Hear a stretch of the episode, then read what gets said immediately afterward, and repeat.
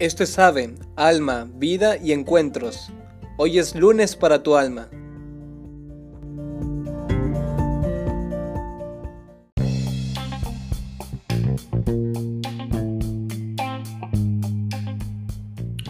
Muy buen día, bienvenidos a Ave.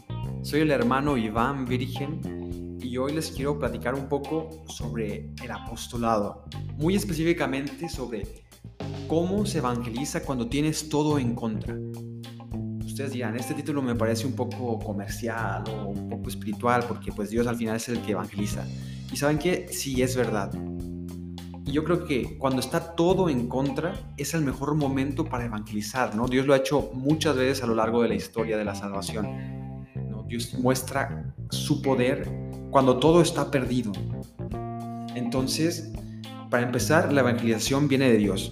Lo que yo les quiero compartir más concretamente es una experiencia en la que yo viví esto. Cómo teniendo tantas cosas adversas, Dios hace grandes cosas, hace maravillas. Anteriormente en otro episodio comenté de mi experiencia en Alemania y hoy quiero platicar una anécdota que sucedió precisamente durante ese tiempo.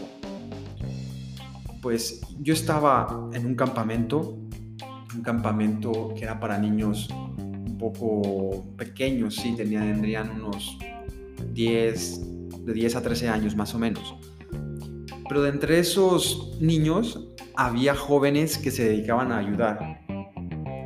Uno de ellos era un muchacho austriaco, tendría unos 20 años, y tenía una historia muy particular. Su familia era muy, muy, muy religiosa, de mucha fe su, mamá ayudaba a organizar campamentos, su hermano menor también era muy activo en esas cosas, pero él, él siempre había querido tener una vida más libre. De hecho, él, después de un tiempo de estar con su familia, se cansó y huyó. Se fue al Caribe, ¿no? A una isla del Caribe a vivir y ahí sobrevivía, ¿no? Hablando francés e inglés y dedicándose a, cultivar plantas, plantas buenas. Eh, porque le gustaba mucho la naturaleza, ¿no? Y él quería ser libre, él se quería sentirse libre. Y estuvo ahí un buen tiempo, eh, pues sí, tocó, tocó fondo, ¿no? Eh, le fue un poco mal, pero gracias a Dios encontró un pastor cristiano que lo introdujo a la fe. Entonces gracias a eso entró en razón y regresó a su casa. Entonces regresó a su casa y tres meses después, ahí estaba él en el campamento ayudando entonces, hubo un día en el que fuimos a, una actividad y él y yo nos quedamos fuera. Y digo que, tenía todo en contra porque efectivamente todo estaba en contra para mí, ¿no? Para empezar, pues no hablaba su idioma, no, hablaba alemán. Y luego el alemán de ellos era, el alemán de esta zona de Austria era un dialecto que es todavía más difícil de, de comprender, sobre todo cuando no hablas ni una pizca de alemán. También recuerdo ese día estaba lloviendo, o sea, no había como momento, estábamos justo al aire libre, entonces no había como momento así como de compartir como más privado, más personal, ¿no? Está un poco a la carrera. Y pues este chavo que con un poco de, o sea, abierto la fe, pero tenía como un poco de, prejuicios, ¿no? De hecho, él me dijo eso, que tenía varios prejuicios y, y, varias cosas. Él me decía también que él no quería estar ahí. Él había tenido varias experiencias los, en los campamentos cuando era niño y el hecho de estar ahí para él era muy, muy difícil, muy difícil. Él había aceptado porque el padre, el, sacerdote organizador, lo había invitado, ¿no? Pero él personalmente odiaba estar ahí. Entonces, él y yo comenzamos a caminar por el jardín y a platicar, platicar, todo en inglés, ¿no? Pero llegó un punto en el que él abrió su corazón, abrió su corazón comenzó a, a decir sus dudas, y sobre todo tenía varias dudas respecto a la fe católica, ¿no? ¿Por qué, ¿Por qué creen en la fe católica? ¿Por qué la estructura que tenemos hoy en día? ¿Por qué la Virgen? ¿Por qué los santos? ¿Por qué el Papa? Este tipo de dudas. Y a mí e, era un tema que a mí me había interesado mucho, ¿no? Cuando era un poco más joven investigué un poco sobre estos motivos de nuestra fe. Entonces fue como, sí, como justo lo que yo estaba también lo que, lo que estaba yo un poco más enfocado. Entonces fue como un pregunta-respuesta, pero caminando juntos hacia encontrar la verdad. Muy, muy bonito, una experiencia bellísima.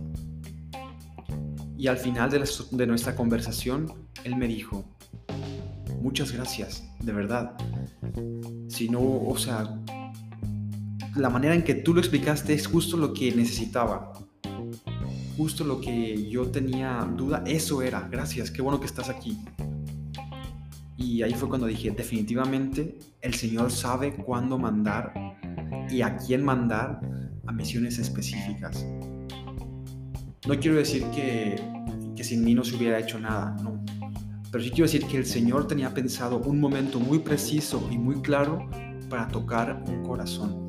Y utilizó a un, a un siervo que, que ni siquiera hablaba la lengua de, de este tío, ¿no? Y, y hablaron en una lengua extranjera. Entonces, eso es lo que pasa cuando se evangeliza con toda la adversidad en contra. Se hacen maravillas, pero si Dios está detrás. Eso diría yo por esta vez, que no hay circunstancia que no se pueda vencer cuando Dios está ahí, que no hay corazón que no se pueda abrir cuando Dios está presente, que no hay ningún alma que se resista a la misericordia de Dios que toca hasta lo más profundo, incluso cuando los momentos no son los adecuados.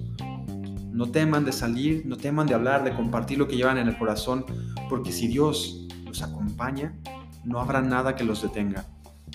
Les agradezco mucho y si quieren terminamos con una oración para encomendar este día a nuestro Señor. Jesús, gracias por escogernos, gracias por llamarnos, gracias por invitarnos a evangelizar, gracias por compartir esta misión tan querida de tu corazón. Ayúdanos a confiar en ti inmensamente, para que incluso cuando las circunstancias son totalmente adversas, llevemos el mensaje de tu misericordia y de tu amor a todas las almas. María, guíanos como a un niño para confiar cada vez más. Cristo Rey nuestro, venga tu reino.